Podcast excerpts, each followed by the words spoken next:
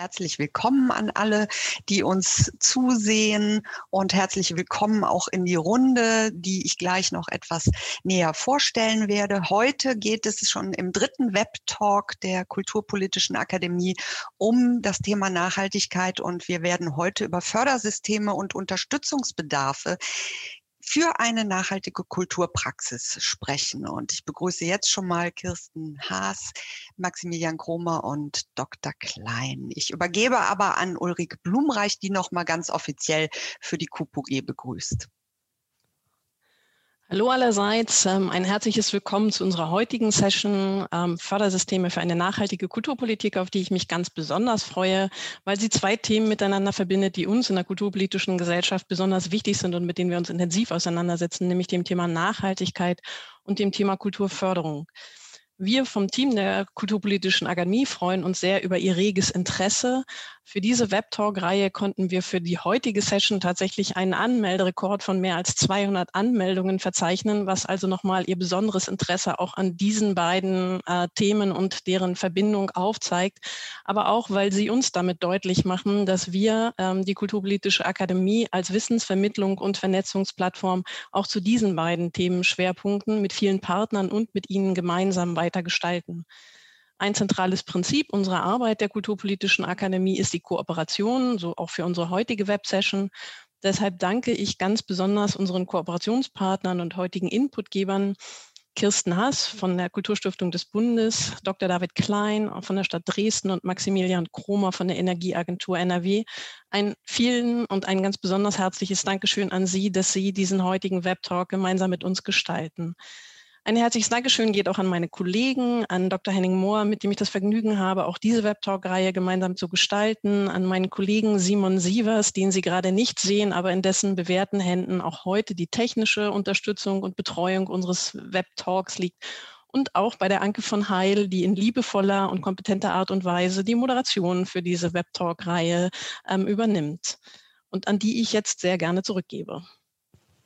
Vielen Dank, Ulrike. Und ähm, mir bleibt jetzt an dieser Stelle auch noch mal so ein bisschen äh, die Vorteile oder vielleicht auch Nachteile dieser Webinarfunktion zu sagen. Nein, es sind Vorteile. Sie können sich beteiligen. Wir haben aber hier den Fokus auf die InputgeberInnen. Das heißt, wir sehen Sie als äh, Zuhörende nicht. Wir können das in der Liste sehen, wenn wir auf die Zuschauer klicken, wer da alles da ist. Aber es gibt am Ende der drei Inputs, wir werden hintereinander weg, drei Inputs haben, wo Sie nach jedem Input nochmal die Chance haben, gezielte Fragen an äh, die ReferentInnen zu stellen. Und danach machen wir so eine kleine Talkrunde mit allen drei Referentinnen und ähm, Sie hätten die Möglichkeit, wenn Sie da kurz Ihr Händchen heben, es gibt ja diese Funktion der blauen äh, Hand, die man äh, anklicken kann, dann macht der Simon Sievers Sie zu, äh, zu DiskussionsteilnehmerInnen mit Bild- und Ton Funktion. Ansonsten können Sie sich jetzt entspannt zurücklehnen und erstmal den Inputs lauschen. Ich möchte Sie aber bitten, während der Inputs, das ist immer sehr schön, wenn das schon während der Inputs passiert, weil dann können wir so abschätzen, wie viele Fragen sind denn aufgelaufen, schon in den dafür sehr gut funktionierenden F- und A-Kasten, der sich unten in der Leiste neben den Teilnehmenden befindet, ähm, reinzuklicken. Ich habe auch übrigens eine Umfrage wieder, wie das bei uns schon üblich Tradition ist, für Sie mitgebracht. Stimmen Sie doch mal eben ab und sagen uns, aus welchem Bereich Sie kommen, damit wir so ein Gefühl dafür hm, kriegen, wer uns äh, zuschaut. Und ähm, Sie können eben dann Ihre Fragen in den Kasten reinstellen. Ich werde nach jedem Input versuchen, die dann eben möglichst viele rauszuziehen. Aber wir haben äh, ein straffes Zeitprogramm, deswegen werde ich vielleicht nur ein, zwei Fragen nehmen können. Und wir haben am Ende nochmal die Möglichkeit, alle gemeinsam über das Thema Kulturfördersysteme und Nachhaltigkeit zu sprechen. Und dann ähm, wäre es auch wunderbar, wenn Sie den Chat nicht für Fragen nutzen, weil sonst kommen wir durcheinander. Wenn Sie im Chat etwas als Kommentar oder beispielsweise auch einen Link noch mit irgendeiner weiterführenden Info reinposten möchten, dann wäre es ähm, prima, wenn Sie in diesem Klappmenü, das dafür vorgesehen ist, an alle Diskussionsteilnehmerinnen und Zuschauer anklicken. Weil wenn Sie nur an die Diskussionsteilnehmer das schicken, dann können das nicht alle anderen sehen. Und ähm, wir bekommen das nur als äh, hier Team der Diskussionsleute. Also ich äh, beende mal die Umfrage. Es haben noch nicht alle abgestimmt. Vielleicht klicken Sie noch mal eben auf das Senden Knöpfchen, dann kann man das nämlich, genau, jetzt kommen noch ein paar, das vergisst man gerne.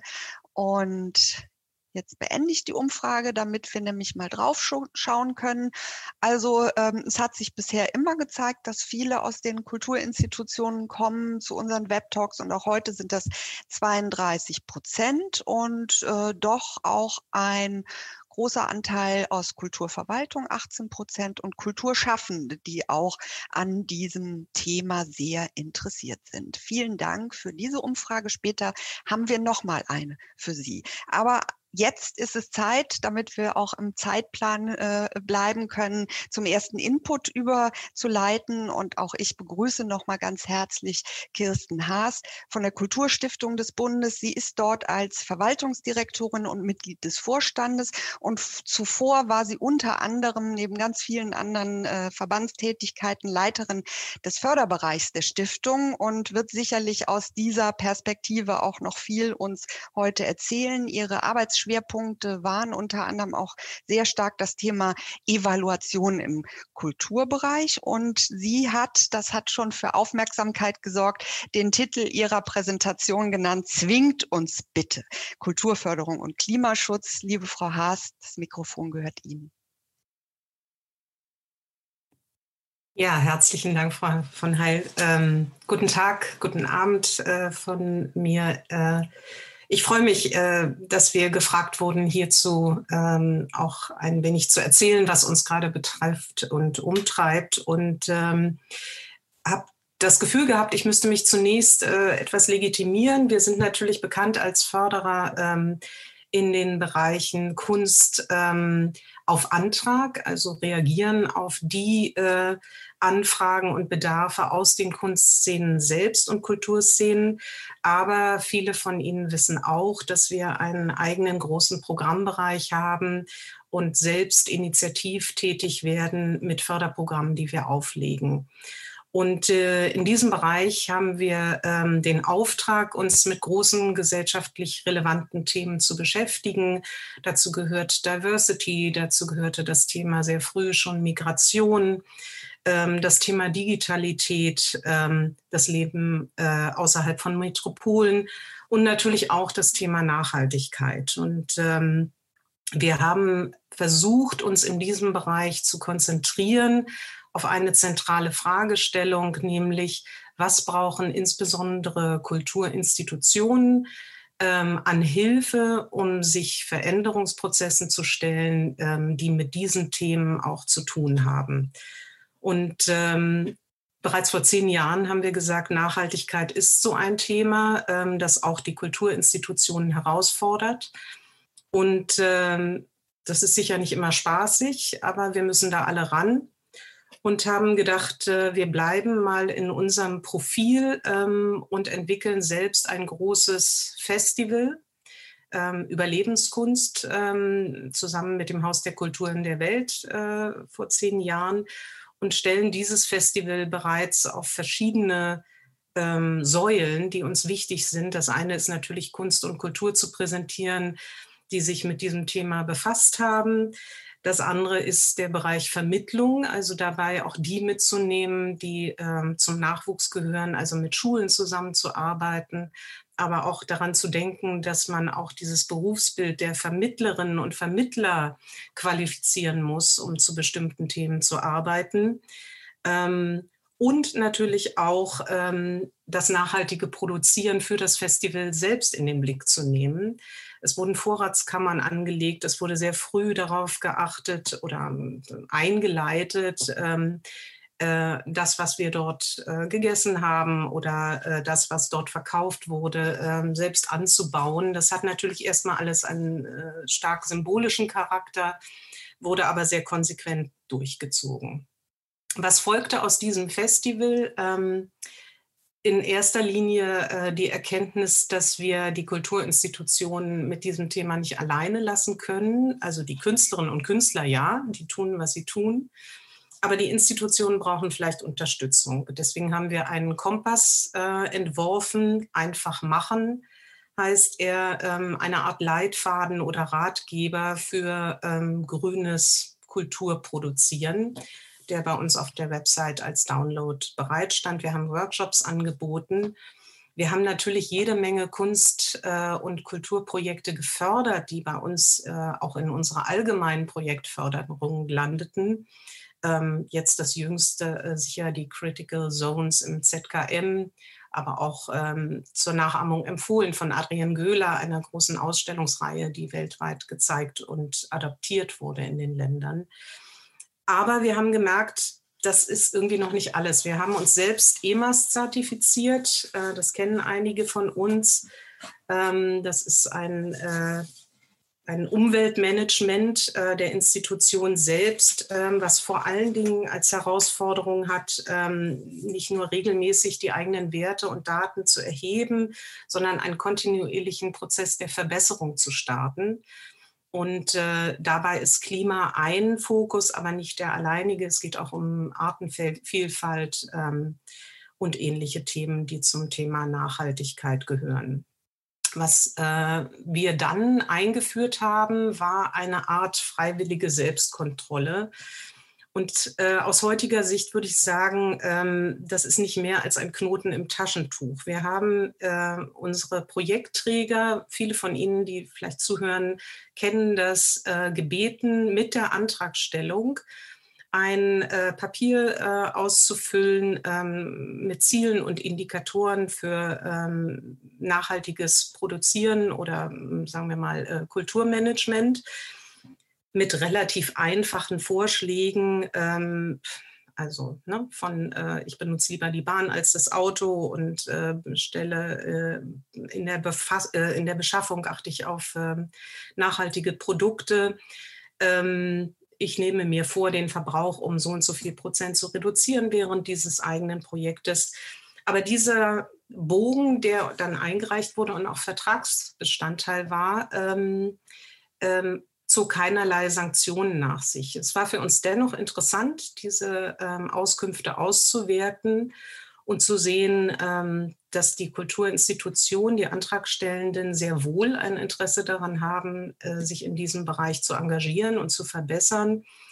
Aber das ist ähm, ja tatsächlich ein Instrument, was nicht ähm, in den Bereich der Steuerung oder gar ähm, äh, Ermutigung äh, in, mit, mit kleinem Zwang sozusagen fällt, da es ähm, doch unverbindlich bleibt.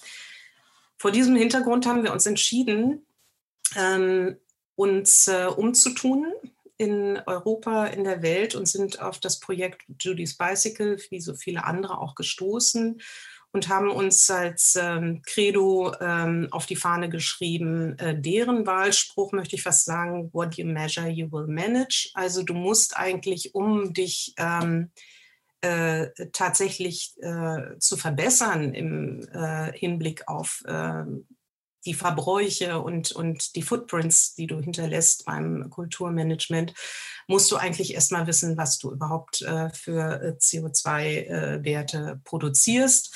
Wir haben also ähm, uns entschieden, nicht alleine, sondern mit 19 anderen Kulturinstitutionen jetzt gerade in den letzten zwei Monaten einen Piloten zu starten und diese Art von CO2-Bilanz mit Beratung durch eine Agentur vorzunehmen. Und ähm, haben da sehr unterschiedliche ähm, Institutionstypen an unserer Seite, also von Bibliotheken äh, über Konzerthäuser, über Theater, ähm, Gedenkstätten, ähm, versuchen wir quer in der Bundesrepublik äh, gemeinsam zu schauen, ob das so einfach ist, wie es klingt. Äh, ich trage meine Werte zusammen, meine Daten und äh, die Agentur hilft uns beim Auswerten oder ob sich Hindernisse in den Weg stellen.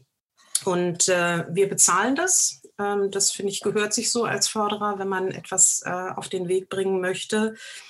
Und äh, haben unsere eigene Bilanz jetzt die ersten äh, Ergebnisse und äh, die heißen, wir haben eine Emission im Jahr 2019 haben wir uns natürlich genommen, ähm, wie die Institutionen auch von 171,4 Tonnen.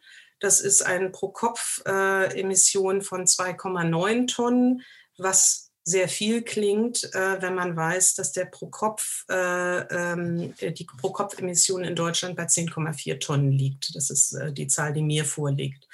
Also äh, schon äh, knapp ein Drittel ähm, wird bei uns pro Mitarbeiterin, pro Mitarbeiter ähm, erzeugt durch das Arbeiten in der Kulturstiftung des Bundes. Und nicht erstaunlich, was sind die größten Faktoren? Dienstreisen mit dem Flugzeug.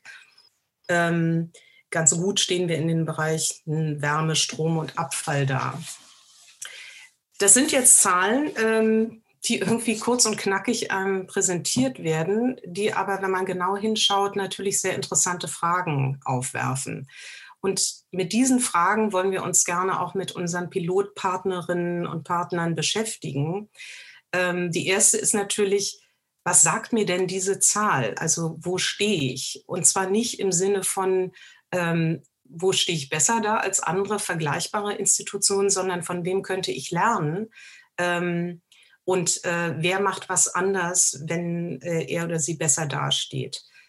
Zweite Frage ist sicher, welche Bereiche kann ich noch anschauen? Wir haben uns, wenn man so will, die harmlosen Bereiche angeschaut, nämlich unsere eigenen äh, Tätigkeiten. Viel interessanter ist es natürlich zu schauen, äh, wie stehen wir da, wenn wir unsere eigene Veranstaltungstätigkeit in den Blick nehmen. Wir haben, das kennen Sie, wir haben große Infoveranstaltungen, wir haben begleitende Veranstaltungen zu den Programmen. Und der größte Bereich ist natürlich, wie stehen wir da, wenn wir unsere Fördertätigkeit in den Blick nehmen. Also auch schauen, welche Wirkung erzeugen wir mit dem Geld, was wir in die Kulturförderung geben.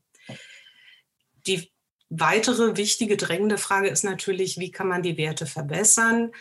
Und ähm, im Hinblick auf unsere Partner, warum machen wir das nicht alleine nur für uns, ist natürlich eine der Hauptfragen, wo liegen Widerstände? Also wie ist es gelungen, in den Institutionen jetzt für 19 die Zahlen zu erheben? Eine Vermutung ist, dass die Institutionen, je nachdem, wie sie verfasst sind, äh, nicht immer so leicht an die Daten kommen, also Schwierigkeiten haben zu zählen. Das ist aber relativ leicht zu beheben. Interessanter ist, geraten die Institutionen, auch wenn sie das Thema Nachhaltigkeit sich auf die äh, Agenda setzen wollen, in eine Art äh, Themenkonflikt. Also fangen wir an, andere wichtige Themen wie Diversity, äh, Diversifizierung in Institutionen, wir haben das große 360-Grad-Programm, in Konkurrenz zu bringen mit dem Thema Nachhaltigkeit. Also ähm, gibt es sozusagen eine Überforderung der Institutionen äh, angesichts der vielen Dinge, äh, die sie in den Blick nehmen müssen, weil sie öffentliches Geld bekommen, weil sie einen Auftrag haben und vor allen Dingen, weil sie eine eigene Agenda haben die kurze Antwort darauf ist äh, sicher, so ist es eben. Alles ist gesamtgesellschaftlich von hoher Bedeutung und dennoch wissen wir, dass man ähm, sich auch fokussieren muss auf bestimmte Ziele. Und umso interessanter ist es jetzt mit den 19, die mit uns ähm, sich auf den Weg gemacht haben, zu lernen, wie sie damit zurechtgekommen sind und welche Themen vielleicht auch unter den Tisch fallen oder welche Themen ähm, in Konkurrenz geraten, äh, auch im eigenen Hause. Ne? Also in einem großen Theater kann man sich vorstellen, dass es da ähm, Zielkonflikte gibt. Worin liegt die Chance, das als Gruppe zu machen? Sicher darin, ähm, dass man voneinander lernt. Das sagt sich so leicht. Das kann man aber natürlich in einer relativ kleinen Gruppe ganz gut bewerkstelligen. Mich hat es sehr beeindruckt, ähm, bei der Sommerakademie der KUPOG zu hören, von Davide Brocchi und äh, Christina Gruber, dass die soziokulturellen Zentren das beschrieben haben als einen sehr produktiven Prozess, gemeinsam sich mit dem Thema Nachhaltigkeit in der Veranstaltungs- äh, im Veranstaltungssektor äh, zu beschäftigen, also keinen Wettbewerb herzustellen, sondern ein gemeinsames Verbessern. Und für uns ist natürlich dieser Verbund, den wir da haben jetzt im Piloten, ähm, ein, äh, quasi die natürliche Fokusgruppe. Also wir können jetzt äh, die Kolleginnen und Kollegen in den Institutionen bitten und nutzen, ähm, mit uns jetzt den Ernstfall äh, zu entwerfen. Und der Ernstfall ist das, was ich mit zwingt uns bitte ähm, mhm. als Zitat überschrieben habe. Zwingt uns bitte ist ein, eine Reaktion aus den Kulturszenen, ähm, die wir gehört haben, die heißt, ähm, ihr müsst verbindliche Bedingungen setzen, die uns helfen gegenüber anderen Förderern im eigenen Haus. Ähm, äh, Druck zu erzeugen, um bestimmte ähm, Pläne umzusetzen, jetzt in diesem Fall im Thema Nachhaltigkeit. Also macht Förderauflagen. Und mhm. ähm, wie diese Förderauflagen aussehen können, ähm, müssen wir, können wir nicht alleine am grünen Tisch entwickeln, sondern müssen es gemeinsam mit den Kulturinstitutionen entwickeln. Wir sind dann natürlich im Schulterschluss mit BKM, das gerade ein Aktionsnetzwerk Nachhaltigkeit für Kultur und Medien entwickelt hat. Das ist eher ein Dach, ähm, aber sicher eine Lobbygruppe im Kulturbereich äh, dafür. Was wir wissen ist, äh, wir müssen finanzieren, was immer äh, da jetzt erstmal erprobt werden soll und haben uns entschieden, dass diese CO2-Bilanzierung als wichtiger erster Schritt etwas ist, was wir verbindlich ähm, zur Auflage machen wollen in einem sehr wichtigen Fördersegment von uns. Das ist die offene Förderung. Ähm, wir würden dafür das Geld oder die Agentur zur Verfügung stellen. Interessant wird aber jetzt schon mal zu schauen, was passiert danach? Was passiert eigentlich, wenn man seine Zahlen hat, wenn man äh, bilanziert hat, wenn man auch das Instrumentarium hat, um ähm, relativ einfach seine Zahlen äh, zu erzeugen? Ähm, und jetzt, also das ist sozusagen das, was ich hier auch teilen möchte. Jetzt wird es natürlich wirklich prekär, ähm, weil wir als Förderer uns überlegen müssen, wie ist es? Jemand, wir haben eine Bilanzierung bezahlt, also sozusagen das Know-how und, und äh, die, die äh, Möglichkeit in, implementiert in der Kulturinstitution heißt das, dass die nächste Förderung nur gewährt wird, wenn die Bilanz sich verbessert hat von einem Jahr aufs andere. Heißt es, man muss immer die aktuellen Daten einreichen? Heißt es, ähm, man muss ein Konzept vorlegen, wie man sich verbessern will. Also geht es um Verbesserung, weil wir wollen ja zur Klimaneutralität. Ähm, ist das die Auflage? Also, ne, Sie verstehen, also die, mhm. die äh, reine Auflage bitte zählt und bilanziert, ist eigentlich noch nicht richtig was. Ja. Liebe Frau Haas, ich gehe mal ein bisschen rein, weil wir zeitmäßig schon sehr weit fortgeschritten Alles sind. Klar. Dann äh, ja. will ich nur noch kurz sagen, warum überhaupt ist der Kulturbereich dafür interessant? In unseren Augen kann Kultur so ein Thema groß machen, hat eine starke Symbolkraft und selbst einen Glaubwürdigkeitsanspruch und Auftrag und insofern ein sehr geeigneter Partner, nicht als größter äh, äh Erzeuger und Verursacher von CO2-Emissionen, aber sicher als äh, ein richtig wichtiger Multiplikator von diesem Thema. Vielen, vielen Dank für, ich glaube, alle äh, hätten gerne auch noch mehr gehört und äh, sind an dem Thema ja auch so dran. Es gibt auch schon äh, Kommentare ähm, hier, dass eben bestimmte Dinge, die Sie erwähnt haben, dass, sie, dass das super gefunden wird, dass man natürlich wirklich äh, die Praxisschritte, was, was kann man machen, was kann man tun, dass Sie uns dann Einblick auch rein gewähren in, in das Ausprobieren und in die Frage, wie können wir da langsam langsam voranschreiten. Es wurde hier in, äh, von den Zuschauenden gefragt, ähm, unter anderem, ich nehme jetzt diese eine Frage ähm, mal rein, mit welcher Agentur Sie da zusammenarbeiten. Arcum heißen die. Ah ja, also das war ja schon mal schnell erledigt.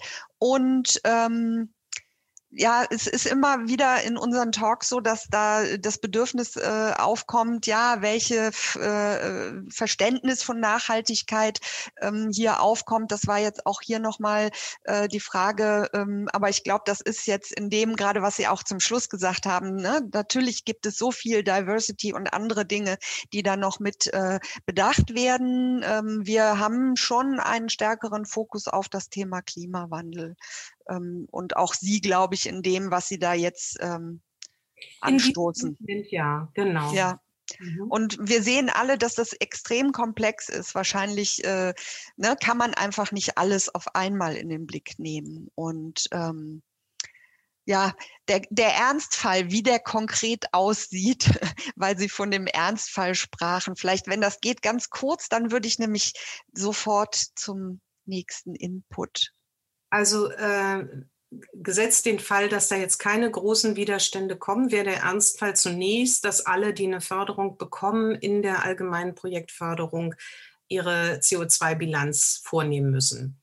Und wie es dann weitergeht, das ist das, was ich gerade beschrieben habe, was wir ähm, äh, in der Fokusgruppe erarbeiten müssen. Also ne, Verbesserung, wie geht man mit Schwankungen um, äh, darf man auch sozusagen zurückfallen. Und das große Thema Dienstreisen ist sowieso noch gar nicht gelöst, weil das natürlich äh, für uns äh, zentraler Bestandteil unserer Arbeit ist, äh, uns in der Welt umzusehen und für viele Kulturschaffende auch. Also es kann sicher nicht der, das Ziel sein, ähm, sich nicht mehr zu bewegen. Aber wie Aber das, genau. Das hatten wir beim letzten Mal auch schon kurz so angeteasert und vielleicht können wir das auch in der abschließenden Diskussion nochmal mit reinnehmen. Vielen, vielen Dank, Frau Haas, aber bis hierhin und äh, für die spannenden Einblicke auch in das, was äh, bei Ihnen passiert. Und jetzt darf ich Herrn Dr. Klein äh, nochmal ganz herzlich begrüßen und ihn vorstellen als wichtigen Kulturmanager und studierten Musikwissenschaftler. Er hat aber vor zwei Jahren die die äh, Leitung des Büros Europäische Kulturhauptstadt Dresden auch übernommen und ähm, da wissen wir ja alle, dass das sehr erfolgreich geendet wird und er äh, ist und er ist seit 2020 Leiter des Amtes für Kultur und Denkmalschutz der Landeshauptstadt Dresden und wird uns jetzt über Strategien und Umsetzung von Nachhaltigkeit in Kunst und Kultur als Aufgabe der Kulturverwaltung erzählen. Bitte schön, Herr Klein, das ist jetzt Ihre Bühne. Ja, vielen Dank, Frau von Heil, für die freundliche Vorstellung und guten Abend an alle Zuschauenden. Ähm, ich freue mich sehr, einerseits, dass die QPG diese Web-Talk-Reihe zum Thema Nachhaltigkeit veranstaltet und natürlich auch, dass wir in Dresden als Dresdner Kulturverwaltung angesprochen wurden, hieran teilzunehmen. Ähm, mal ganz kurz zu unserer Perspektive. Ähm, wir sehen uns jetzt als kommunale Kulturverwaltung äh, in Dresden gar nicht mal in erster Linie ähm, als Vorreiter im Thema Nachhaltigkeit. Aber, und ich schalte jetzt mal nebenbei auf meine Präsentation hier ähm, um, aber uns äh, beschäftigt das Thema ähnlich wie die Bundeskulturstiftung ähm, jetzt seit einigen Jahren von zwei Warten her. Erstens ähm, haben wir äh, in unserer Bewerbung als Kulturhauptstadt Europas ähm, ins Bewerbungskonzept uns geschrieben, dass wir, wenn wir den Titel erhalten sollten, was wir nicht getan haben bekanntermaßen, aber dieses Programm ähm, an den 17 Nachhaltigkeitszielen der Vereinten Nationen ausrichten wollen. Und zum anderen ähm, sind wir gerade in Dresden äh, in der Enddiskussion unseres zweiten Kulturentwicklungsplanes äh, mit dem Kommunalparlament, mit dem Stadtrat und auch dort spielt das Thema Nachhaltigkeit eine größere Rolle. Es kam ja jetzt schon im Chat äh, die Frage auf, ähm, welchen Nachhaltigkeitsbegriff wir verwenden. Ähm, genau die Frage haben wir uns auch gestellt. Ähm, wir sehen den Nachhaltigkeitsbegriff in der Dresdner Kulturverwaltung ziemlich umfassend, nämlich tatsächlich bezogen auf alle 17 SDGs der Vereinten Nationen. Und wenn man das mal so in die drei Bereiche teilt, Ökologie, Ökonomie und auch Soziales, glaube ich, sind das alles Bereiche, wo man in der Kulturverwaltung, im Betrieb von Kulturinstitutionen, in der Künstlerförderung natürlich in unterschiedlichen Graden ähm, angesprochen ist. Und so haben wir das Thema auch in unserem Entwurf des zweiten Kulturentwicklungsplanes, ähm, der derzeit offengelegt ist, ähm, gefasst und definiert. Ja, ähm, worüber kann man reden aus Sicht einer kommunalen Kulturverwaltung? Ich denke, ähm, die erste Erkenntnis, ähm, die man definitiv an den Anfang stellen muss, Nachhaltigkeit, gerade in der, äh, in der Definition, wie ich sie gerade verwendet habe, ist definitiv eine Querschnittsaufgabe, die über eine Fachverwaltung, also sprich ein Kulturamt, deutlich hinausgeht. Und insofern ähm, steht da erstmal auch für uns die Frage, wer sind denn innerhalb einer Verwaltung ähm, unsere Partner? Ich habe Ihnen mal hier ein kleines Schaubild äh, mitgebracht, ganz grob holzschnittartig, wie so eine Verwaltung ähm, organisiert ist. Da sehen Sie, wir sind ganz links unten als Amt für Kultur und Denkmalschutz ein kleiner Teil von vielen. Gleichwohl ähm, sind wir, wenn wir Nachhaltigkeit voranbringen möchten, gefordert, uns mit anderen Teilen der Verwaltung so zu vernetzen, dass wir erstens alle Informationen zum Thema kriegen und zweitens die Dinge, die uns wichtig sind, auch an die entscheidenden Stellen mit einbringen. Dresden hat seit ähm, einigen Monaten sogar eine Stabsstelle für Nachhaltigkeitsmanagement direkt beim Oberbürgermeister angesiedelt. Also auch dort gilt es letzten Endes, ähm, sich als Fachverwaltung zunächst mal sehr gut mit den Akteuren zu vernetzen. Das Gleiche gilt natürlich auch innerhalb der Kulturverwaltung. Ähm, Im Unterschied zur Bundeskulturstiftung und Frau Hass ähm, sind wir ja nicht allein Kulturförderer, sondern sind auch durchaus Träger von Kulturinstitutionen. Ähm, und das ist sogar der weitaus größere Teil bei uns in Dresden ähm, unserer Tätigkeit, wahrscheinlich wie in vielen Kommunen. Und deswegen gilt dieses Thema von Vernetzung, von Informationsaustausch, von Best Practice natürlich auch innerhalb von uns selbst.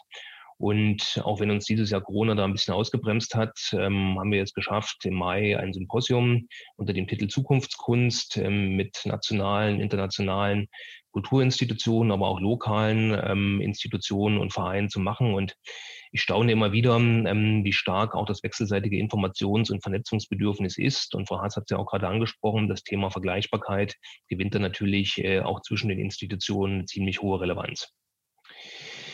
Ich denke, den zweiten Punkt, den ich hier ganz gerne in meinem Input bringen möchte, ähm, wir sind als Kulturverwaltung gut beraten, dann auch auf die Instrumente zu schauen, die uns tatsächlich als Verwaltung an die Hand gegeben sind. Und ähm, das ist neben dem Thema Kulturförderung, was ja Frau Haas gerade ähm, schon sehr intensiv angesprochen hat, ähm, sind das natürlich äh, Themen wie Kulturentwicklungsplanung, wie aber auch das Butter- und Brotgeschäft von Haushalts- und Personalplanung in der öffentlichen Hand und das Thema von Vernetzung und Kooperation. Und lassen Sie mich auf all diese vier Bereiche ganz kurz einen Blick werfen. Kulturentwicklungsplanung, glaube ich, ist erstmal ein sehr wichtiges Feld für Kommunen und Länder, um das Thema Nachhaltigkeit auf einer strategischen Ebene zu adressieren, zu verankern, sich selbst auch ins Stammbuch zu schreiben. Ich finde, das sollte man nicht unterschätzen, weil so eine Kulturentwicklungsplanung natürlich auch ähm, immer ein Instrument der Selbstvergewisserung zwischen Kulturschaffenden, Kulturszenen und Kulturpolitik und weiteren Stakeholdern, sage ich mal neudeutsch ist. Und wir haben in unserer Kulturentwicklungsplanung großen Wert darauf gelegt, ähm, das möglichst schon bei der Aufstellung sehr partizipativ zu machen, haben dort auch versucht, das Thema Nachhaltigkeit ähm, von uns aus sehr stark zu machen. Und das Ergebnis ist, ähm, es ist jetzt ein wirklich entscheidender Teil der ersten Leitlinie unseres neuen Kulturentwicklungsplanes in Dresden. Ähm, die Leitlinie heißt Gesellschaftswandel gestalten und wir haben dort einen eigenen Abschnitt zum Thema Nachhaltigkeitsmanagement in der Kulturverwaltung und im Kulturbetrieb ähm, formuliert. Das Thema von Haushalts- und Personalplanung ähm, klingt etwas trocken, ist aber genau das, wo man ran muss, ähm, wenn man über, über Ressourcen spricht, mit denen man Nachhaltigkeit dann auch ganz praktisch machen möchte. Das geht schon los bei der Finanzplanung.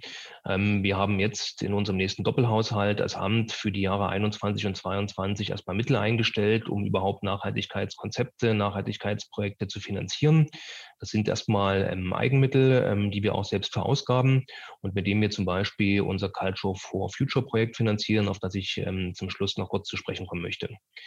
Das Zweite ist aber auch, natürlich muss man dafür sorgen, dass äh, entsprechend Manpower da ist, sowohl in der Verwaltung als auch in den Kulturbetrieben, mit denen man das Thema Nachhaltigkeit überhaupt erstmal bearbeiten kann. Und da geht es schlicht und ergreifend darum, beim ähm, Neubesetzen von Stellen, ähm, bei der Stellenplanung auch entsprechende Anteile zu schaffen in den Stellenplänen, äh, dort äh, entsprechende Fachbeschreibungen zu machen und ähm, auf diese Art und Weise auch Know-how ähm, perspektivisch in die Kulturverwaltung zu holen und die Aufgabe zu verankern. Wir sind jetzt in Dresden auch ähm, bei der Besetzung von Leitungspositionen dazu übergegangen, also sprich dieses Thema Bearbeitung von Nachhaltigkeit in Intendanten- und Leitungsverträge mit aufzunehmen ähm, als Führungsaufgabe. Ich halte auch das nochmal für ein ganz wichtiges Instrument, ähm, um sozusagen ähm, dort auch die Aufgabe auf einer höheren Ebene zu adressieren. Ich zuletzt, ähm, das ist aber ein Thema, das kann ich erstmal nur so als Diskussion in den Raum stellen. Bei Frau Haas klang das ja auch schon mal ein bisschen an glaube ich, dass wir in unseren Haushaltsplänen als öffentliche Hand ähm, eine Diskussion beginnen müssten, ähm, welche Nachhaltigkeitskennzahlen es denn neben den vorhandenen Kennzahlen geben könnte. Im Augenblick, das kennen alle, die in der öffentlichen Hand arbeiten, sind unsere Kulturbetriebe, wenn sie Teil des öffentlichen Haushalts sind, eigentlich ausschließlich mit Output- und Input-orientierten Kennzahlen versehen. Besucherzahlen, Auslastungsgrade, Vorstellungsanzahlen und so weiter. Was uns, glaube ich, ähm, dort fehlt, wenn wir über Nachhaltigkeit reden, sind Kennzahlen, die auf dieses Gebiet einzahlen. Und ob das jetzt eine CO2-Bilanz ist, ein CO2-Fußabdruck oder andere Kennzahlen sind, ich glaube, das wird man diskutieren müssen. Ich denke aber, wir kommen perspektivisch nicht daran vorbei, ähm, dieses Thema Kennzahlen in öffentlichen Haushalten für den Bereich Nachhaltigkeit ähm, einzuführen und auch zu verankern. Ein Thema, was ähm, auch für uns als kommunale Kulturverwaltung ähm, ähnlich relevant ist wie für die Bundeskulturstiftung, ist das Thema, wie gehen wir mit der antragsgebundenen Kulturförderung um? Wie kriegen wir dort ähm, sozusagen Nachhaltigkeitsthemen rein? Wir haben jetzt in Dresden äh, den Entwurf einer novellierten Kulturförderrichtlinie ähm, gerade in den Stadtrat eingebracht. Wir haben den auch mit unseren Antragstellenden vor Ort ähm, großflächig diskutiert. Und wir haben dort ähm, zumindest versucht, ähm, erstmal Nachhaltigkeitsthema zu verankern, indem wir bei den Zuwendungsvoraussetzungen zum Beispiel formuliert haben, dass die Antragstellenden ressourcenschonend und nachhaltig im Sinne der Nachhaltigkeitsziele arbeiten. Wir haben, Stichwort soziale Nachhaltigkeit, aber auch versucht, das Thema von Honoraruntergrenzen für freischaffende Künstler mit zu verankern. Sie sehen das hier auf diesem Chart. Und wir haben sozusagen spiegel, spiegelbildlich für die Gremien, die über die Kulturförderung entscheiden, in Dresden ist das eine ziemlich lange Kette, über Fachjurys bis hin zum Stadtrat, natürlich auch versucht, anhand der Kriterien, die der Entscheidung zugrunde liegen, das Thema zu fassen. Und ich habe es hier mal hervorgehoben, also wir haben in den neuen Kriterienkatalog mit reingeschrieben, dass die Förderung ähm, von ressourcenschonenden und nachhaltigen Vorgaben im Sinne der Agenda 2030 ein Förderkriterium sein soll. Vernetzung und Kooperation ist, glaube ich, ein ganz wichtiges Thema. Ich gehe da jetzt mal aus Zeitgründen ein bisschen schneller drüber hinweg. Ähm, ich denke aber genauso wie Frau Haas, dass der Kulturbereich hierfür eigentlich prädestiniert ist.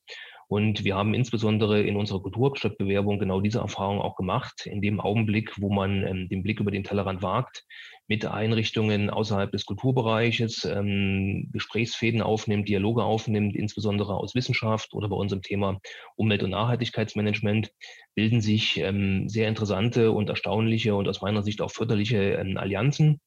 Ich denke aber auch, dass ähm, der Austausch über das Nachhaltigkeitsthema unbedingt auf einer internationalen Ebene in geeigneten Netzwerken erfolgen muss.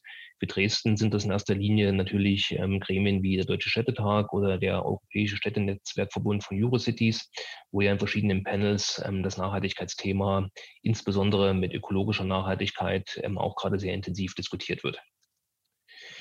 Ja, komme ich ähm, zum Ende meines äh, kurzen Inputs. Wie ähm, gehen wir in Dresden als kommunale Kulturverwaltung da nächstes Jahr vor?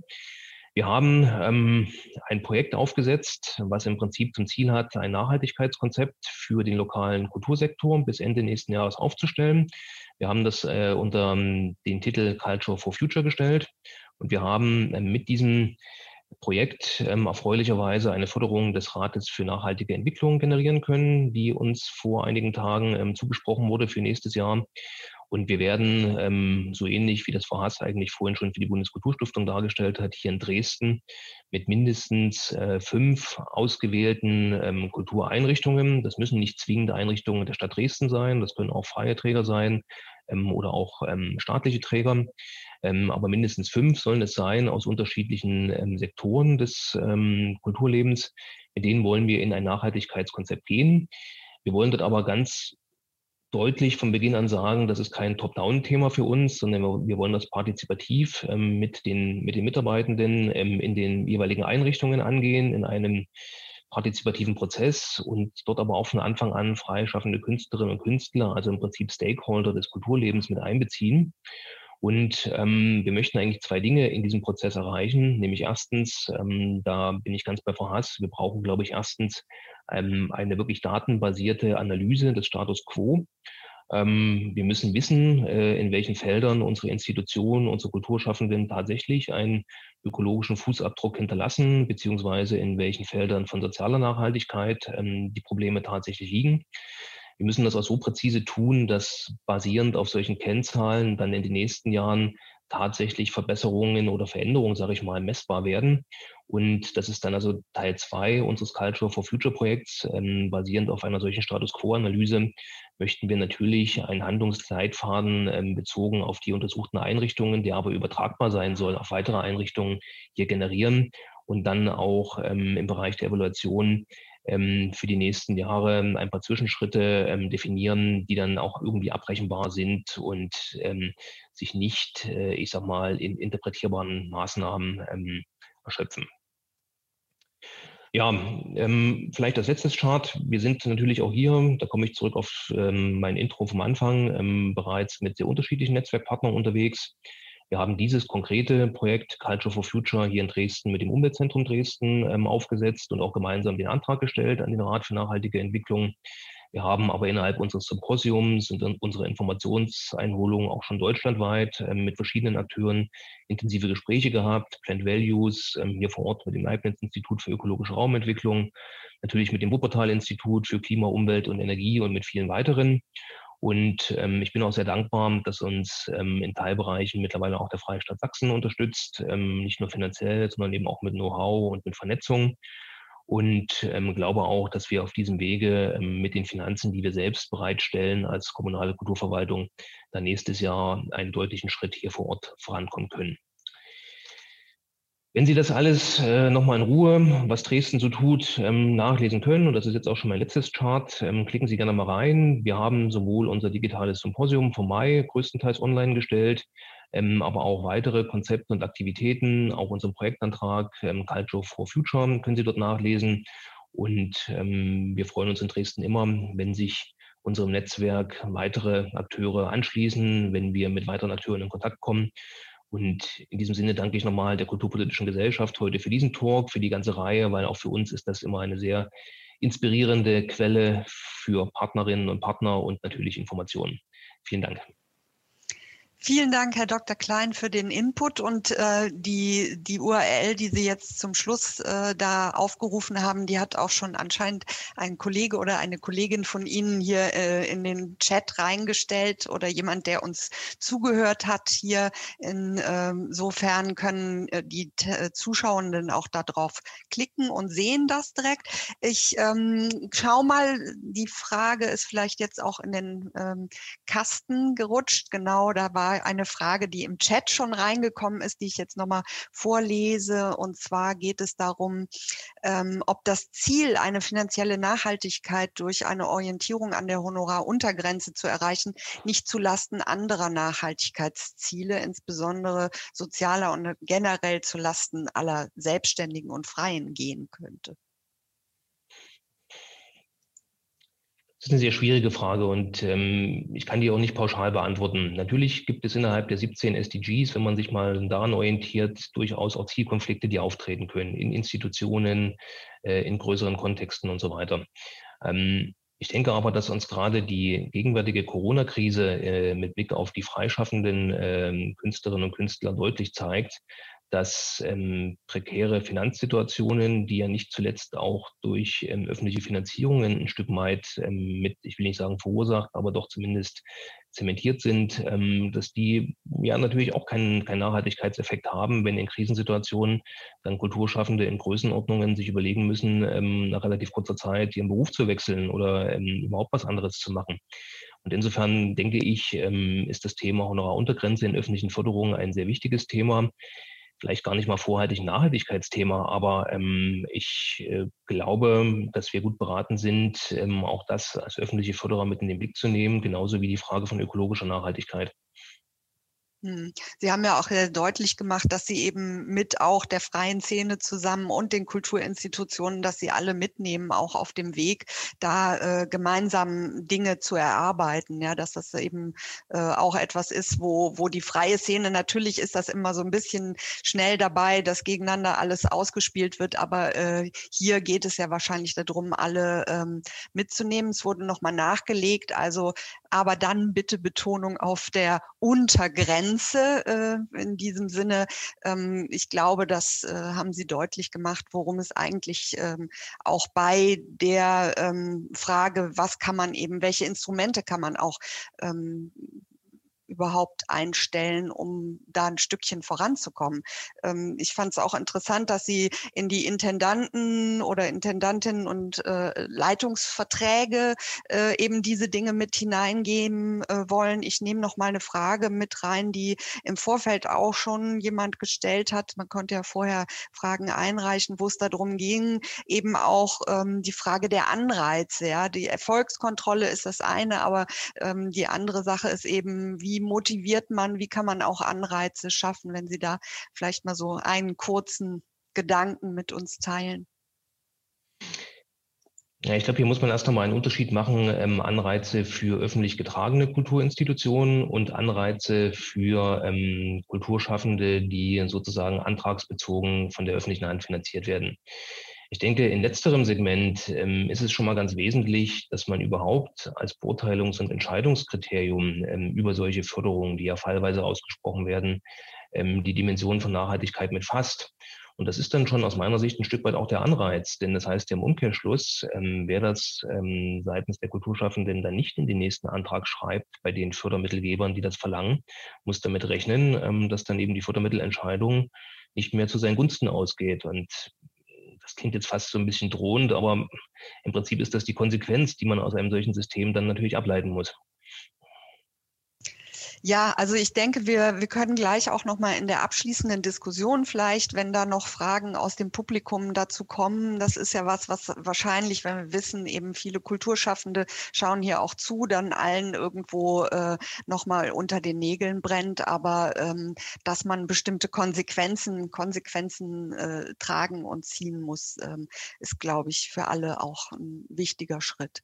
Ich danke Ihnen erstmal äh, bis hierhin, Herr Dr. Klein. Wir sehen uns gleich gleich nochmal bei der Podiumsdiskussion und ich darf Maximilian Kromer vorstellen, der heute von der Energieagentur NRW zu uns gekommen ist. Er ist Master of Science in äh, Sachen Nachhaltigkeitswissenschaft. Ich habe das jetzt mal übersetzt und ähm, Kulturentwicklung, hat das in Maastricht ähm, studiert und ist Netzwerker, ist Energienetzwerker für die Energieagentur in NRW und äh, vor allem für den ähm, Bereich Bereich in Münster, also in Westfalen. Und ähm, der Energieagentur geht es um Unterstützungsleistungen auch für den Kultursektor.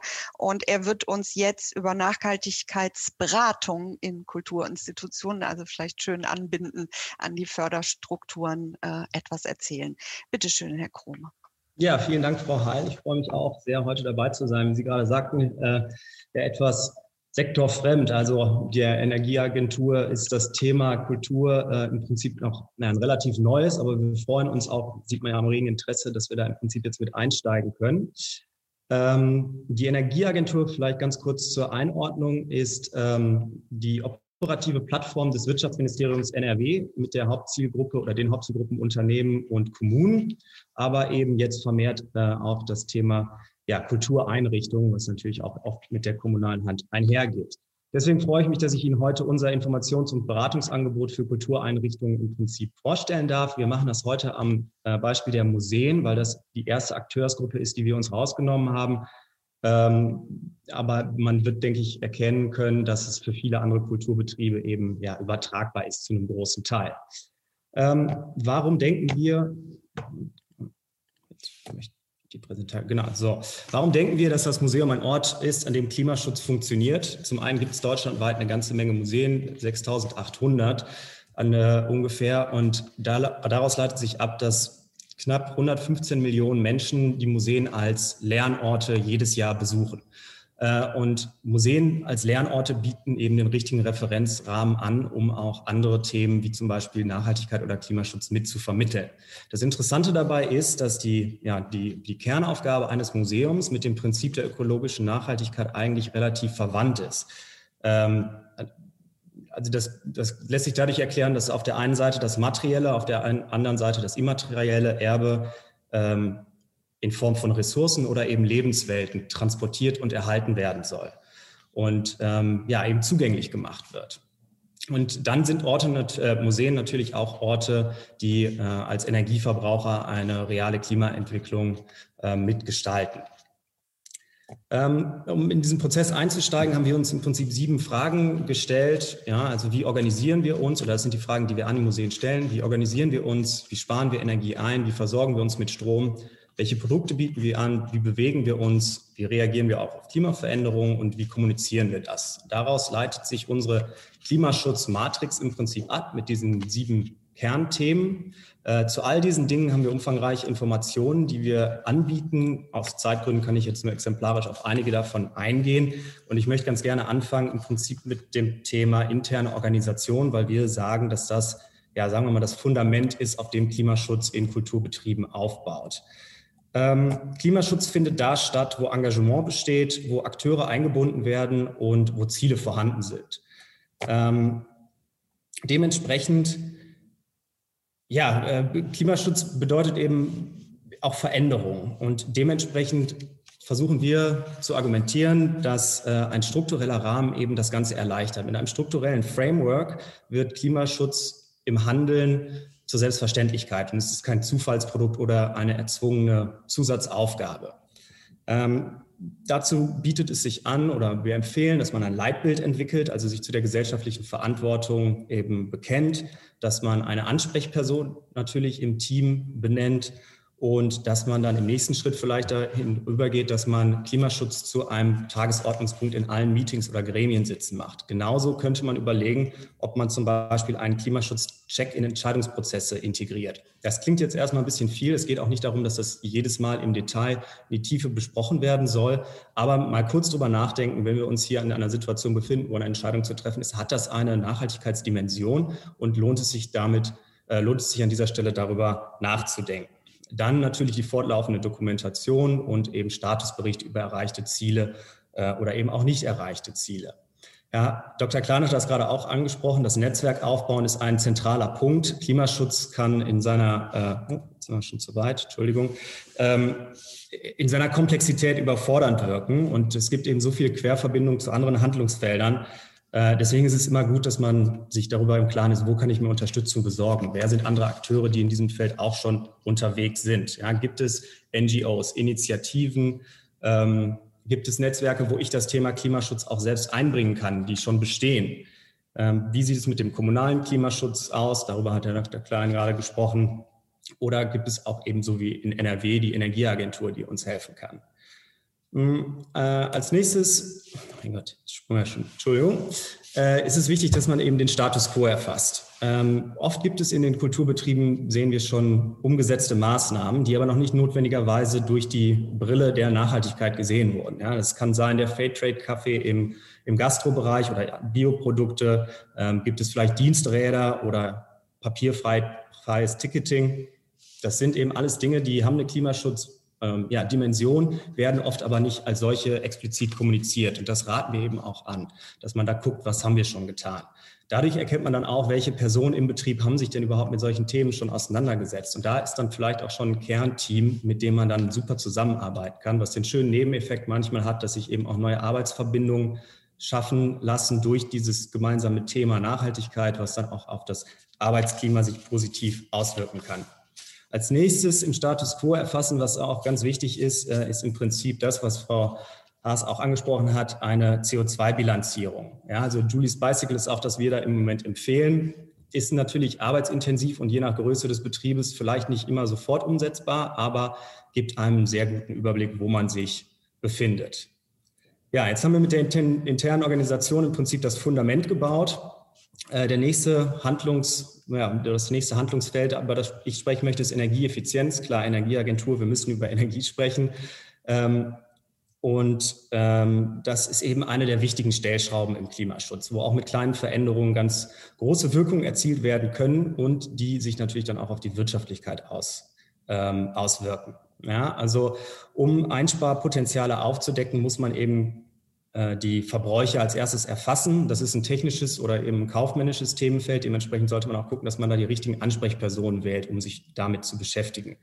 Ähm, Museen jetzt speziell haben Anforderungen an Beheizung oder an die Klimatisierung und Beleuchtung, die sehr eigen sein können, aber äh, und dem, dementsprechend oft irgendwie die, sagen wir mal, eine Haustechnik da eingegrenzt ist, aber wir finden doch bei unseren Vorortberatungen da immer wieder unbekannte Energieverluste. Und die ergeben sich eben an, äh, durch Fragen an die Technik oder eben ähm, an die Reglereinstellung oder an das Gebäude. Ja? Also arbeitet die Technik nur dann, wenn sie gebraucht wird, äh, wird an Ruhetagen geheizt, gibt es Zeitschaltuhren, die vielleicht falsch eingestellt sind oder brennt die Parkplatzbeleuchtung nachts. Das ist eine lange Liste von Fragen, die wir dann stellen. Das sind nur ein paar Auszüge, aber da gibt es doch eine ganze Menge. Das nächste Thema, äh, das ich kurz anschneiden will, ist das Thema Mobilität. Hatten wir gerade auch schon kurz äh, angesprochen ja, Mobilität betrifft jeden und es verursacht eben Treibhausgasemissionen. Äh, auf dem Arbeitsweg, Dienstwege, ähm, bei den Gästen, aber natürlich auch bei der Logistik. Ja, also wenn Sammlungen verschickt werden müssen oder wenn ähm, ja, bestimmte Personen im Theater äh, eingeflogen werden. Ähm, wenn man sich jetzt mal in, in, die Situation versetzt, eine Familie plant einen Museumsbesuch äh, und informiert sich über die Anreise auf der Website. Ähm, wie kann man da fördern, dass diese Familie im Prinzip eine klimafreundliche Entscheidung trifft? Das passiert manchmal durch ganz kleine Nuancen schon. Ja? Also wenn man jetzt auf diese Anfahrtsseite gehen würde und man hat als erstes nicht die Option Auto, sondern man hat die Option öffentlicher Nahverkehr oder Radwege. Ja, und vielleicht gibt es in der Nähe des Betriebes interessante, schöne Radtouren. Dann wird daraus vielleicht ein ganz anderes äh, Erlebnis für die Familie und dahingehend kann man emotionalisieren. Ähm, das lässt sich auch schön mit kleinen Aktionen paaren, zum Beispiel ein, weiß ich nicht, Freigetränk für Radfahrer oder eben äh, der ÖPNV, ähm, das ÖPNV-Ticket im Eintrittspreis. Das machen viele Betriebe schon natürlich, aber ist das schon als Klimaschutzmaßnahme ähm, im Prinzip kommuniziert worden? Ja, dann haben wir hier noch so ein paar Denkschleifen, die wir ganz gerne ansprechen. Klimaschutz darf, muss, soll kreativ sein, also heller, bunter, lauter. Wichtiger ist es, dass wir Klimaschutz nicht in dieser Verzichtsdebatte führen. Ähm, das bedeutet dann eben, dass man alte Muster neu denkt. Ja, Klimaschutz braucht ein Voneinander lernen, da wurde gerade auch schon drüber gesprochen, das ist ganz wichtig. Durch diese Vernetzung kann man eben gucken, welche Initiativen gibt es, Natürlich passt das alles, alles nicht immer mit mir, ja, also mit meinem Haus zusammen. Man muss gucken, wo, ähm, wo sind die Synergien zu dem, mit dem ich mich beschäftige. Ähm, wichtig auch, jede Aktion zählt. Also die beste Maßnahme ist immer eine umgesetzte Maßnahme. Wir plädieren auch dafür, dass man mit den kleinen Dingen anfängt. Ja, wenn man sich direkt die großen Brocken vornimmt, dann kann das demotivierend wirken und äh, dementsprechend auch ja, unsere, unser an die Hand nehmen bei den ersten Schritten zu gucken, was ist denn als erstes und am einfachsten umsetzbar. Ähm, ja, wirksame Aktionen passend zum Haus. Das geht so ein bisschen in Richtung Synergien, aber es geht auch darum, in was für einem, ähm, in was für einem kulturellen Umfeld befinde ich mich. Ja, also Leute in Bayern sind vielleicht anders als die im Norden. Da muss man auch so ein bisschen gucken, dass man den eigenen Zeitgeist, mit dem man sich umgibt oder dem man lebt, eben ähm, ja, passend wählt zu den Aktionen und Maßnahmen. Ähm, unser konkretes Angebot für ja, Kulturbetriebe in NRW sieht so aus, dass wir anstoßen, anleiten und vernetzen wollen, also im Prinzip die initialen Schritte begleiten, an, an die Hand nehmen durch konkrete Informationen online zu all den Themen, die wir in der Matrix gesehen haben.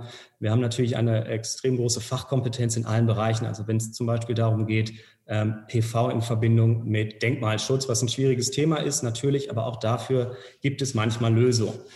Ähm, wir bieten in NRW eben auch die Initialberatung vor Ort an. Das heißt, wir kommen und setzen uns dann mit, den, ähm, mit dem Betrieb einmal hin und gehen im Prinzip diese Liste einmal durch und versuchen da anzusetzen, wo am besten möglich ist. Und wir unterstützen in der Öffentlichkeitsarbeit.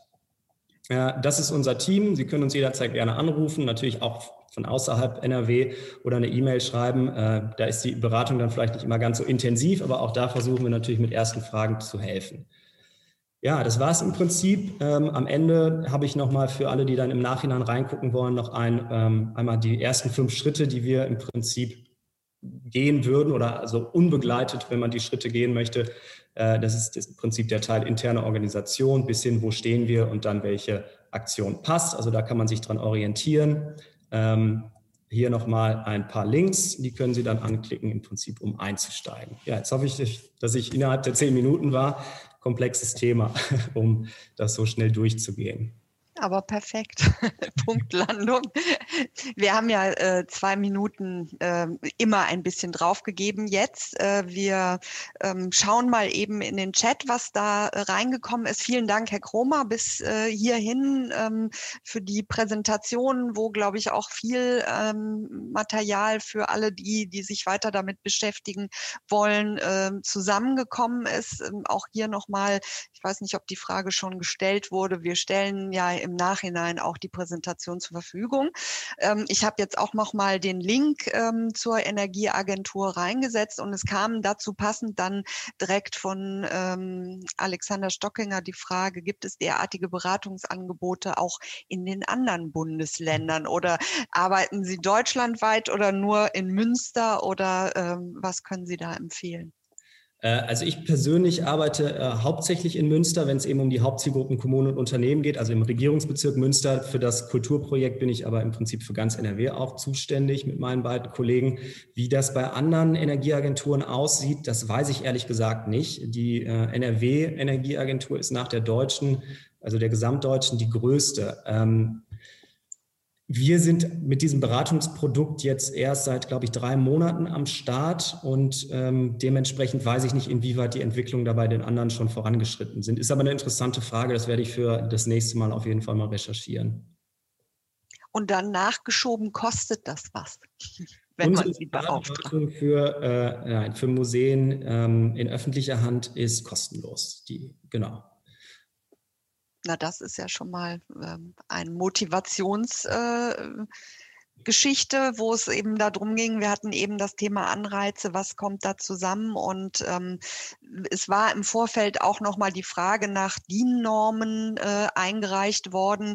Äh, Frau Haas hat ja darauf auch schon mal äh, mit dem Hinweis auf die EMAs äh, Bezug genommen. Also es, es scheint dieses Bedürfnis da zu sein, ähm, an was kann man sich halten, was kann man vielleicht auch zu Argumentationen heranziehen, wenn es darum geht, irgendwie, ach nein, das ist nicht notwendig, sowas umzusetzen. Das ist ja wahrscheinlich immer das Problem, was man im alltäglichen All Berufsalltag, dem man begegnen muss. Ja, also äh, die Frage ist jetzt im Prinzip, welche, welche äh, Orientierungen kann man dort geben? Ähm, also mit DIN-Normen kann ich jetzt speziell leider nicht dienen. Ähm, es ist so, dass die natürlich im Gebäude oder auch im Technikbereich oft anfallen. Ähm, wenn es jetzt aber um Kultureinrichtungen geht, glaube ich, ist das mit, der, mit, dem, mit den Normen relativ schwierig, weil die, äh, also selbst bei der Akteursgruppe der Museen sehen wir, dass die so individuell sind und natürlich die Themenbereiche immer die gleichen sind, aber wie wir uns diesen Themenbereichen nähern, ist oft ähm, ja einfach eine individuelle Frage. Da kann man jetzt keine gesamte Antwort drauf geben. Äh, ich denke, dass, äh, so wie Frau Hass das auch angesprochen hat, der Hinweis mit der Bestandsaufnahme über Julie's Bicycle, um zu gucken, wo sind überhaupt unsere großen Verbräuche, dass das im Prinzip der beste Weg ist, um dann zu gucken, wo soll die Reise hingehen. Wie man das jetzt aus wir, Fördermittelgeber oder vielleicht auch aus Gesetzgeberperspektive normen sollte, ja, das äh, das aber das Bedürfnis ist wahrscheinlich da, irgendein Rahmenwerk zu haben. Aber ich glaube, da kam ja heute auch aus verschiedener Sicht etwas zusammen. Ähm, und ich würde vorschlagen, wir machen jetzt äh, eben diese kleine ähm, Umschaltung zu äh, der Diskussionsrunde, zu der ich Sie alle nochmal begrüße und zu der ich auch nochmal den Impuls äh, zu unseren Zuschauenden gebe, wenn Sie gerne mitdiskutieren wollen und dann mit Ton und Bild zugeschaltet sein wollen, dann klicken Sie auf das kleine Handhebesymbol, dann würde der Simon Sievers Sie mit zu uns nehmen. Wir wären froh über Input noch von den Zuschauenden,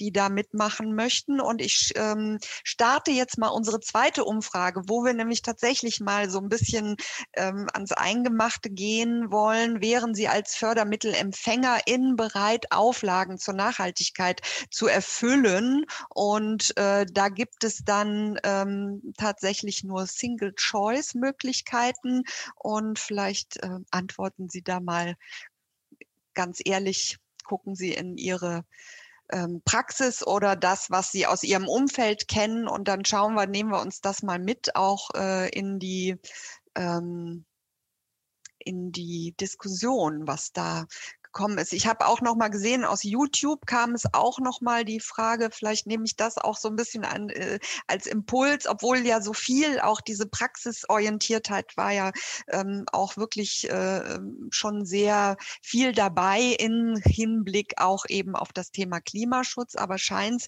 treibt es die Menschen doch um und von YouTube kam jetzt auch noch mal ähm, der Einwand, ähm, dass man das Thema soziale Nachhaltigkeit im kulturellen Bereich gleichberechtigt neben die ökologische Nachhaltigkeit stellen sollte.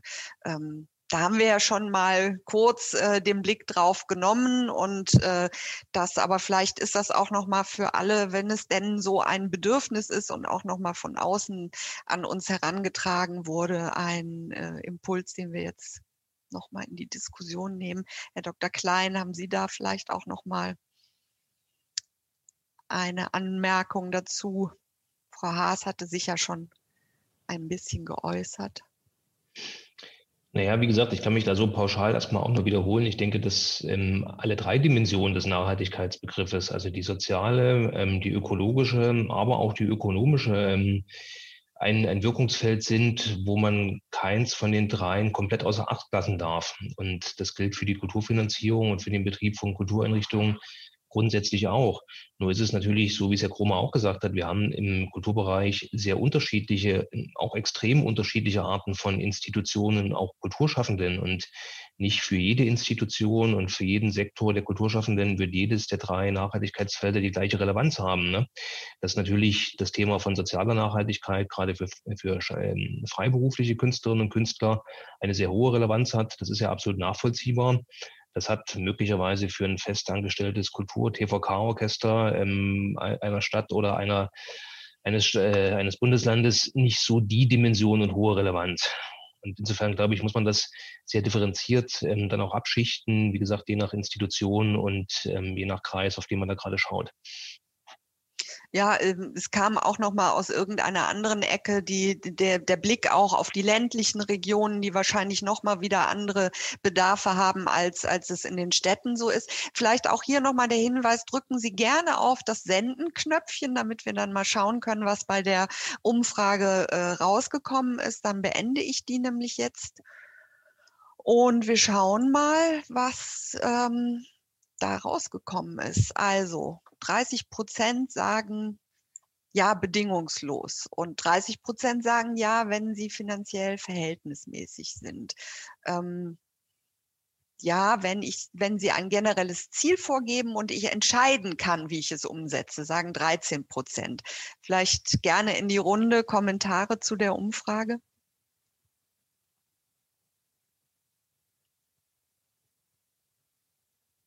Vielleicht kann ich mal als, äh, sagen wir mal, ähm, ja, Sektorfremder da sprechen. Also ich finde das bewundernswert, ähm, wie sehr im Prinzip die Kulturszene sich da in der Verpflichtung sieht.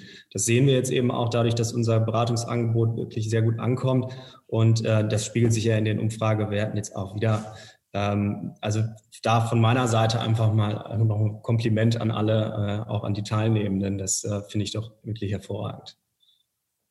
Ja, geht mir auch so. Ich bin beeindruckt. Also es sind ja dann äh, 85 Prozent sozusagen, die bereit sind, ähm, wenn auch mit äh, kleinen äh, äh, Auflagen oder, oder Bedenken.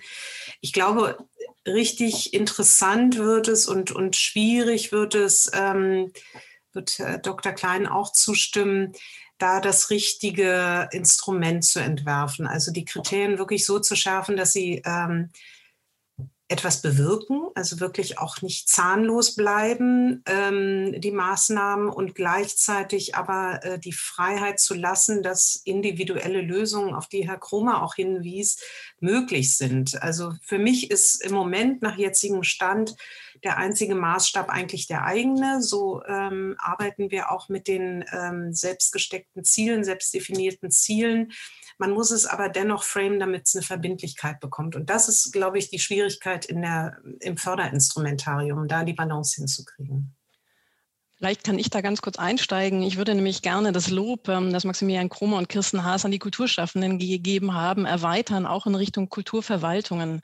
Wir haben in den letzten Wochen und Monaten sehr viele Anrufe ähm, und Kontaktaufnahmen von Kollegen aus den Kulturverwaltungen ähm, und auch von Kulturförderern erfahren, ähm, die sich genau mit dieser Frage der Förderung und auf der Suche nach Good Practice Beispielen befanden, die gefragt haben, könnt ihr uns ähm, Förderrichtlinien empfehlen, die diese Kriterien der Nachhaltigkeit schon definiert haben? Wie könnte so etwas aussehen? Also insofern auch da mal ganz kurz eine Rückmeldung, ähm, dass auch von Seiten der Kulturförderer und der Verwaltungen dieses Thema wirklich sehr stark en vogue ist. Ähm, ehrlich gesagt hat uns dazu bewogen, ähm, dass wir von Seiten der Kulturpolitischen Gesellschaft ähm, in Planung sind, eine Arbeitsgruppe einzurichten, die sich mit dem Thema Kulturförderung und Nachhaltigkeit auseinandersetzen wird, ähm, um genau solche Fragen der Sammlung von Good Practice Beispielen, aber auch dem Dialog und dem voneinander lernen. Und das ist ja ein Aspekt, den sowohl Kirsten Haas als auch David Klein als auch Maximilian Kromer in ihren Präsentationen nochmal sehr stark gemacht haben, um den sozusagen in einer Arbeitsgruppe zu bündeln. Also es äh, löst sich was, ja, es fängt was an, in Bewegung zu kommen. Und ich ähm, habe hier von Markus Speidel eine ähm, Anmerkung sozusagen in unserem FA-Kasten äh, und eine Frage, wie sieht es im Bereich der Förderung aus, wenn eine Kulturinstitution einzelne Felder der Nachhaltigkeit selbstständig nicht verändern kann oder selbsttätig. Zum Beispiel Heizung, Strom, Gebäudesanierung, Reinigungsmittel etc. Also wenn der, die Institution nicht Eigentümer, sondern Mieter der, äh, der Immobilie ist. Wer möchte darauf antworten? Ja, würde ich mal einen Versuch machen. Also das sind genau die Fälle, wo man eben dann genau hinschauen muss, glaube ich, von denen Frau Haas auch gesprochen hat. Ähm, ich glaube, man darf das Kind auch nicht jetzt als Kulturfinanzier mit dem Bade ausschütten und als öffentliche Hand Förderkriterien so streng äh, im Bereich Nachhaltigkeit definieren, dass dann genauso eine Zuspitzung erfolgt, dass beispielsweise ein soziokulturelles Zentrum, was in einem Gebäude sitzt, was seit 30 Jahren nicht saniert wurde und dann eben seine Klimabilanz mit dem Antrag einreichen muss, ähm, weil die Bilanz erwartungsgemäß dann schlecht ist, der Spielstätte aus der Förderung rausfällt. Aber ich denke schon, dass ähm, dann in einem solchen Antrag, wenn ich mal bei einem solchen Beispiel bleibe, erkennbar sein müsste, dass sich die Institution im Rahmen ihrer Möglichkeit auf anderen Bereichen der Nachhaltigkeit ähm, darum bemüht, die SDGs in den Blick zu nehmen und ähm, sich dort auch ähm, zu entwickeln. Ich glaube, was wo wir uns relativ schnell einig sind, ähm, dass es weder in den öffentlich getragenen Kulturinstitutionen noch in den freien geförderten kurzfristig oder auch mittelfristig noch Institutionen geben sollte, die das Thema komplett negieren. Aber die Ausarbeitung ähm, eines wirklich Instrumentariums und auch eines Kennzahlensystems, was dann auch den Fördermittelgebern einen Entscheidungsspielraum lässt, das halte ich für eine der größten Aufgaben bei diesem Thema. Ich würde äh, nur der Diskussion halber äh, widersprechen wollen, Dr. Klein. Ich könnte mir vorstellen, dass äh, es gibt ja keine Gleichschaltung der Förderung. Und wenn ein Förderer sagt, das ist aber eine unabdingbare Auflage, könnte ich mir ja auch vorstellen, dass das eine äh, Wirkung entfaltet auf die anderen Förderer oder Verantwortlichen. Also so gesehen sind ja dann eben auch die städtischen Betriebe äh, Teil einer Förderung, äh, zu sagen, richtig, äh, wir müssen umstellen, ähm, unsere Gas-, Strom-, Wasserbeschaffung, wie auch immer, ähm, weil es da von irgendeiner Seite aus einen massiven Druck gibt. Ähm, ich meine, letztendlich äh, beschäftigen wir uns alle ja zum ganz anderen Thema im Moment mit äh, staatlich vorgegebenem Druck.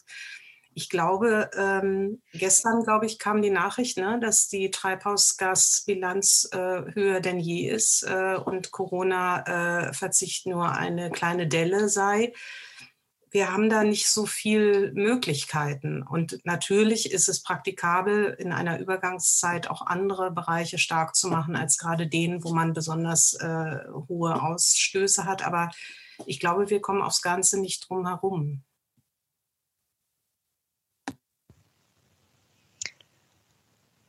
Ist, ist hier nochmal eine Frage. Sonst gerne äh, unterbrechen Sie mich, wenn da nochmal eine Bemerkung dazu kommt. Äh, ich will jetzt auch nicht äh, die Diskussion, das ist ja gut, wenn so verschiedene Positionen da aufeinandertreffen. Vielleicht, Herr Dr. Klein, wollen Sie darauf nochmal antworten, was Frau Haas gesagt hat.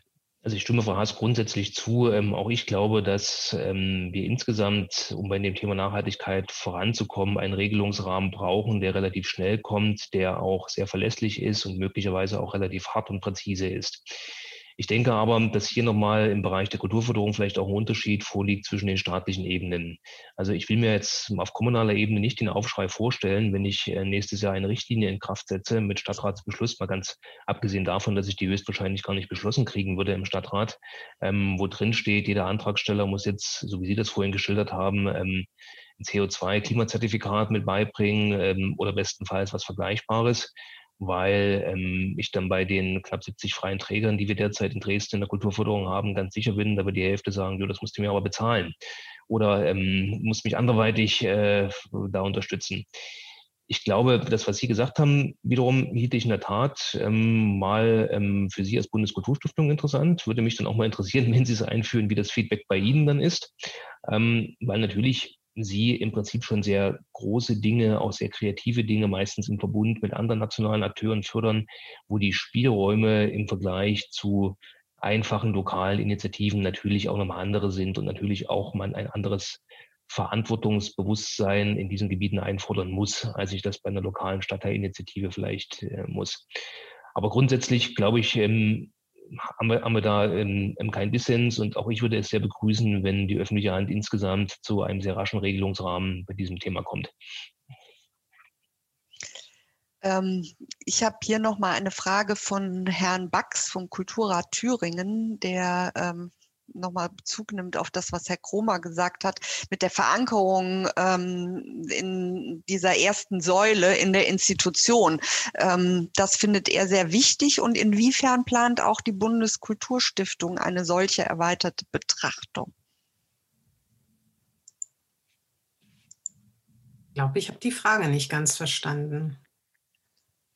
Vielleicht, Herr Kromer, können Sie noch mal äh, sagen, worauf er da Bezug genommen hat, die Verankerung in der, in der Institution selber als eine tragende Säule Ihres ähm, ja. Maßnahmenkonzeptes sozusagen, ja? Ja, verstehe. Oder? Ja. Ja, also im Prinzip, was wir eben nicht nur aus dem, aus dem Kulturbereich, sondern generell aus unserer Arbeit kennen, ist, dass viele Maßnahmen oder wenn Institutionen Maßnahmen, sagen wir mal, als kleines Leuchtturmprojekt ansetzen, dass danach dann das Engagement veräppt. Deswegen sagen wir, es ist ganz wichtig, eine strukturelle Basis zu schaffen, also das Fundament zu bauen, auf dem weitere Klimaschutzaktionen ähm, dann umgesetzt werden können. Und ich denke, das ist vielleicht auch so als Impuls oder als Hinweis Richtung ja, Fördermittelgeber ein interessanter Ansatz, weil dafür muss es natürlich Kapazitäten geben. Das sehen wir, wenn im kommunalen Bereich keine Kapazitäten für den Klimaschutz geschaffen werden, in Form von Stellen oder in Form von Budgets, dann kann da auch nicht viel umgesetzt werden. Und um eben diese Struktur zu schaffen, braucht man personelle natürlich wie äh, finanzielle Ressourcen. Und das ist, glaube ich, ganz wichtig. Ähm, womit dann diese Ressourcen sich beschäftigen oder was dann umgesetzt wird, da sind die Handlungsfelder, glaube ich, so weit, dass auch wenn dann vielleicht mal ein Handlungsfeld wie äh, Energieversorgung rausfallen sollte, dass es dann immer noch eine ganze Menge andere Dinge gibt, die man erstmal anpacken könnte. Das kann ich bestätigen, auch von uns selbst. Ähm, also unsere EMAS-Zertifizierung war überhaupt kein vom Vorstand äh, verordneter Prozess, sondern kam tatsächlich aus dem Team selbst und es hat sich eine sogenannte EMAS-Gruppe gebildet, die quer durch alle Abteilungen ähm, äh, personell besetzt ist. Und äh, wir sehen das auch im Piloten. Äh, wir hatten eine, eine Kick-Off-Veranstaltung, wo tatsächlich nicht nur die Verwaltungsdirektion saß, sondern auch die Intendanz, äh, die künstlerische Leitung und engagierte Mitarbeiterinnen. Also ähm, immerhin über drei Stunden, um da äh, miteinander ins Gespräch zu kommen. Das zeigt, ähm, tatsächlich das Interesse, aber auch die wichtige Verankerung, also äh, absolut, das merken wir bei jedem Thema. Ähm, das muss in der Leitung gewollt sein, aber genauso im Team, äh, ins Team gespielt werden. Sonst funktioniert so ein Change-Prozess nicht. Das ist ja eine Binse. Aber ähm, da auch klug als Förderer die Strukturen ähm, zumindest zu stimulieren oder zu unterstützen, ist sicher eine Aufgabe im Förderinstrumentarium.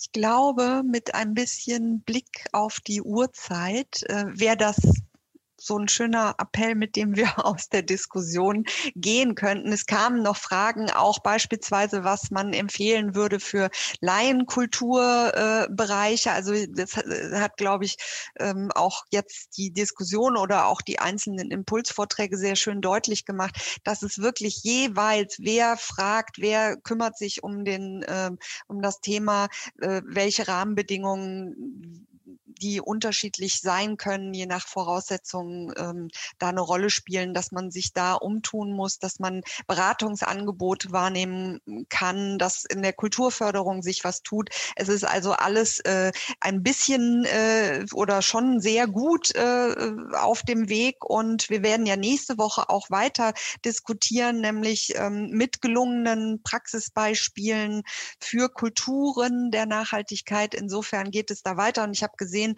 ähm, dass auch äh, heute unter den Zuschauenden jemand von der Utopia-Stadt aus Wuppertal dabei gewesen ist. Und da wird nächstes Mal David Becher kommen. Katharina Wolfrum vom Theaterbüro München ist mit dabei und Corinna Gutsche von Blue die über die Medienbranche auch nochmal einen Input gibt. An dieser Stelle bin ich immer diejenige, die leider dann jetzt sagt, ähm, für heute war's das oder ähm, auch nochmal herzlichen Dank, Frau Haas, Herr Dr. Klein und Herr Kromer für den äh, tollen Input und ich glaube, Sie alle sind ansprechbar, wenn da jetzt noch jemand Nachfragen hat, wenn äh, jemand sagt, auch vielleicht Herr Dr. Klein, äh, wir sind Verwaltung, wir wollen uns mal mit Ihnen austauschen. Wie habt ihr da äh, schon Erfahrungen gemacht? Das ist ja immer das, was wir gerne hier auch mit der Kulturpolitischen Akademie anleiten wollen oder anregen wollen. Ähm, in diesem Sinne